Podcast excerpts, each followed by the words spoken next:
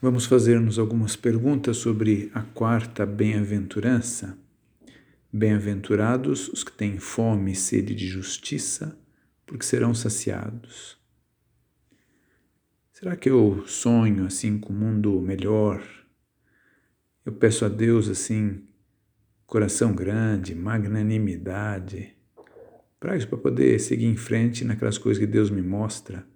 Ou será que eu me contento com o mínimo? Ou será que às vezes eu me contento com o suficiente, com aquilo que simplesmente basta? É bom que eu tenha esse coração grande e essa magnanimidade. Depois eu tenho, assim, atenção, solicitude verdadeira pelos pobres, hum, assim, com um desejo no coração, isso do bem material mesmo, para eles, para uma melhor situação, para o bem espiritual também, que inclui o conhecimento de Cristo. Eu também sim sou tocado pelas injustiças, as que se tem notícia, a escravidão, os crimes, os abusos, a exploração. Hum. É, a minha dedicação, assim, tem como motivo é, espírito de serviço, é, trabalho verdadeiro.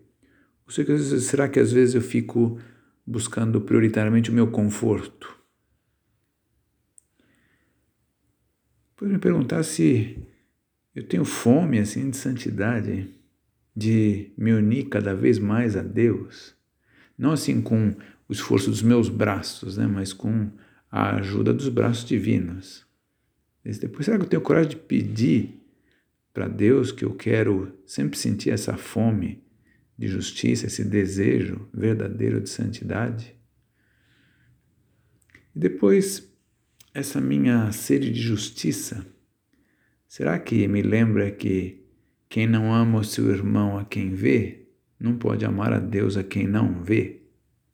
É, ver como é que eu procuro assim, com a minha dedicação, com a minha amizade, é, saciar essa sede de amor, de almas, de Cristo na cruz? Será que a minha atuação ajuda, se associa a essa sede de Cristo também?